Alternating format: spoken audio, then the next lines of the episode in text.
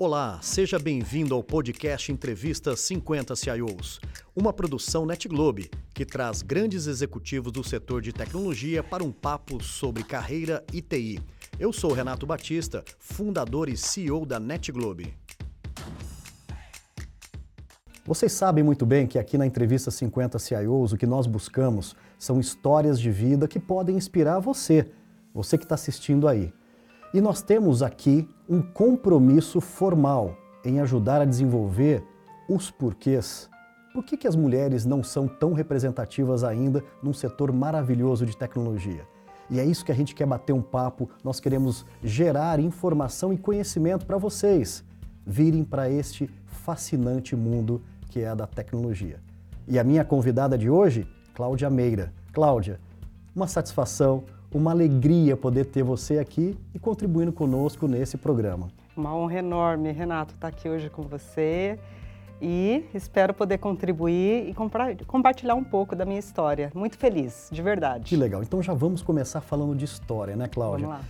Não é nada comum ver uma mulher né, eh, em atividades de tecnologia, principalmente que exige uhum. É, dinâmica de exatas, ou seja, gostar muito dessa parte mais técnica. Como que foi desde o início para você? Da onde você é, buscou essas inspirações, Cláudia? Olha, comecei bem cedo. Primeiro ponto, assim, eu fui sempre muito incentivada, Renato, é, desde muito pequena, a ser independente. Tá. Então veio já dessa criação, da questão familiar. Minha mãe dona de casa, meu pai trabalhava numa empresa de operário. E aí desde o início assim, minha mãe, olha, Cláudia, você tem que ser independente. Então começou daí. Então muito cedo, já no, no ginásio, eu busquei fazer, ir atrás de vestibulinhos para fazer um colegial técnico. Era o meu grande sonho. Tá. Né? E só que nesse interim eu comecei a praticar vôlei. Né? Então, isso com 12 anos, mais ou menos. E daquilo que, vir, que era uma brincadeira, chegou um momento que eu estava federada. Né? Pelo Palmeiras, também pelo, por Guarulhos, eu morava em Guarulhos. E aí, esse, esse, essa, esse momento do esporte me trouxe uma possibilidade de estudar num colégio super caro, para as condições que eu tinha na época. Meus pais não podiam pagar esse colégio. E é um colégio profissionalizante em processamento de dados. Então foi ali que eu comecei. Linguagem de programação COBOL, Database, Dataflex. Faz tempo isso, né? É. Já faz aí uns 28 anos, mais ou menos. Mas era um momento assim, foi, foi, foi nesse colégio que, que ele me deu toda a base de desenvolvimento, né? Então eu iniciei minha carreira com desenvolvimento de software. E feito o colégio, é, aí eu já inseri na universidade. E assim, né, as minhas amigas do colégio, nenhuma, acho que uma somente, seguiu a área de tecnologia. E quando foi o início do trabalho, Cláudia? Qual foi ali a primeira eh, lembrança que você tem de um trabalho formal, sério já? Então, aí quando eu inseri na faculdade, aí eu deixei o vôlei. Tá, teve que escolher, Aí né? eu tive que escolher. E aí eu comecei a fazer monitoria é, no CPD da escola que, do meu colegial. Então eu fazia faculdade de manhã e à tarde eu ia para o colégio onde eu me formei e lá eu dava aulas. Então eu dei aula por um ano e meio mais ou menos. Aí depois eu saí da escola, né, das aulas e fui fazer um estágio numa soft house que fazia sistemas para é, é, sindicatos de escolas, né, tanto estaduais quanto o, uh, municipais. E aí foi a minha primeira experiência onde eu entendi que além de ser uma boa desenvolvedora de software, que eu era na época, na época era Delphi que eu desenvolvia, é, tinha um fator muito importante que era a visão de cliente. Então eu já estava atendendo clientes nessa época, eu tinha uma carteira de clientes. E aí foi aí que eu entendi que não basta é, é, ser uma boa desenvolvedora. É, é era, seria importante para a minha carreira também entender a necessidade do cliente, trabalhar a comunicação e trabalhar um pouco essa empatia. Tá. Então é ali que eu, que eu comecei a entender isso. Aí, bom, enfim, estava na faculdade ainda, uh, com dois anos mais ou menos na faculdade, eu já um ano e meio nessa empresa, eu também resolvi sair e ir para uma outra empresa, uma empresa maior, a Ever Systems, uh, na época um celeiro de talentos que é tinha na, nessa empresa e, e eu decidi ir justamente para me inspirar. Né? Eu tive vários professores, vários gestores que até hoje eu tenho contato e que eu me orgulho muito. E ali foi uma grande escola. Então eu trabalhei por sete anos, mais ou menos, nessa empresa, onde eu tive a minha primeira experiência profissional internacional. Foi a implementação do banco, do internet bank no Banco de Crédito do Peru, onde eu fiquei por três meses ali fazendo uh, a implementação, ainda como desenvolvedora de software. Uh, tive a oportunidade de fazer projetos para Unibanco Seguros, seguro de vida, seguro uh, de auto, e também internet banks, uh, Citibank, Bank Boston. Então foi uma experiência muito importante na minha carreira. E na sequência, aí depois eu me casei, conheci meu esposo nessa empresa e aí houve uma decisão nossa, né? Falou assim, bom, é, eu acho que seria interessante a gente estar em empresas é, diferentes e, e, aí eu decidi sair e fui para o Unibanco. Então também trabalhei um, um, tempo no Unibanco, conheci pessoas é, assim que até hoje eu também tenho contato, que são CIOs de mercado, trabalho em grandes empresas de tecnologia. E nas minhas primeiras férias é, de Unibanco, a Avon entrou em contato comigo. Olha. Aí, ah, deixa eu conversar, né? Ver como que vai ser, né? É, se, se dá liga, né?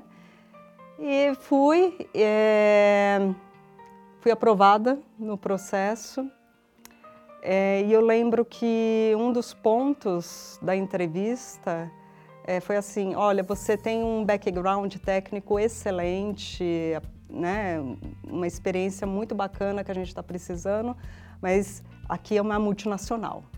Então a gente precisa do inglês. Eu falei assim: deixa comigo.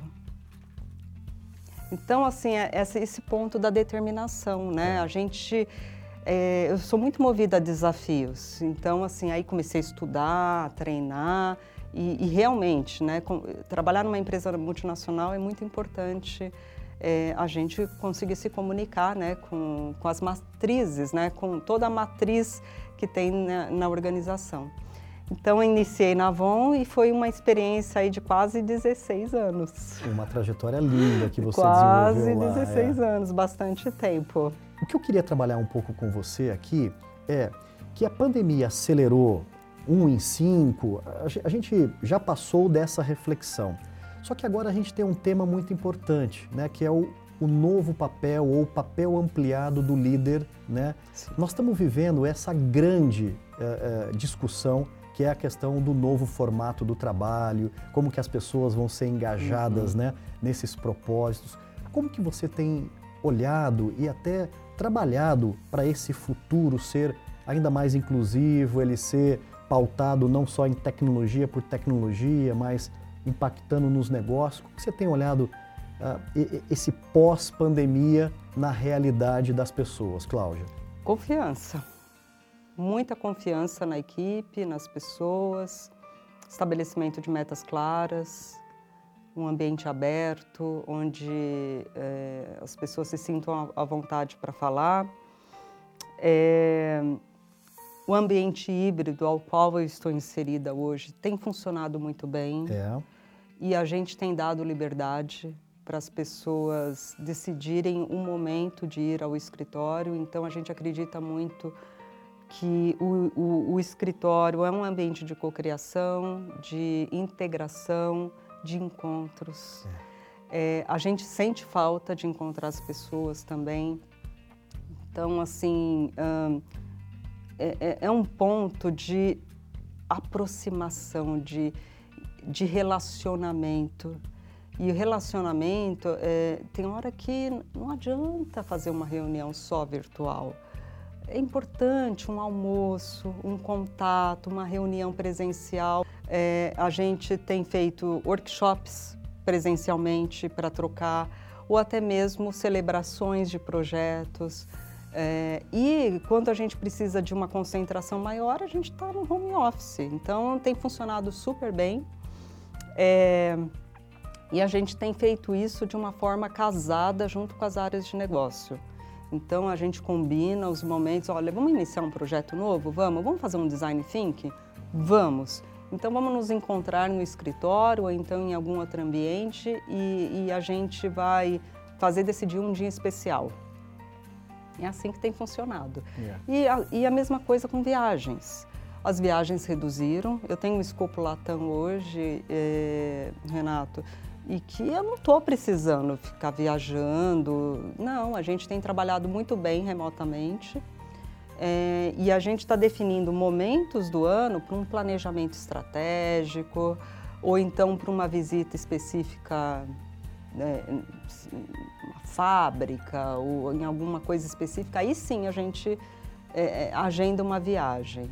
Mas para o dia a dia, não, não, a gente tem trabalhado super bem virtualmente. Cláudia, nós estamos vivendo um apagão de mão de obra qualificada, não só no Brasil, mas no mundo como um todo. Né?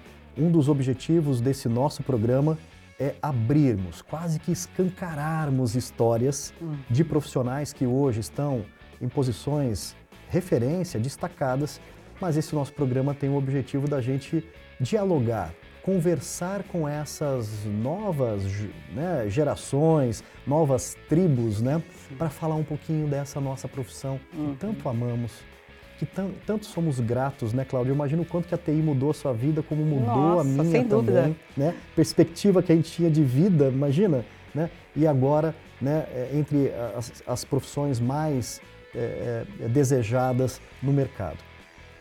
Direto ao ponto, que mensagem nós podemos deixar para essa massa, né, essa juventude que está vindo e que tem olhado tecnologia talvez de uma forma mais superficial, mais como usuário? Qual o convite que dá para fazer para essas pessoas? Ah, eu sou suspeita.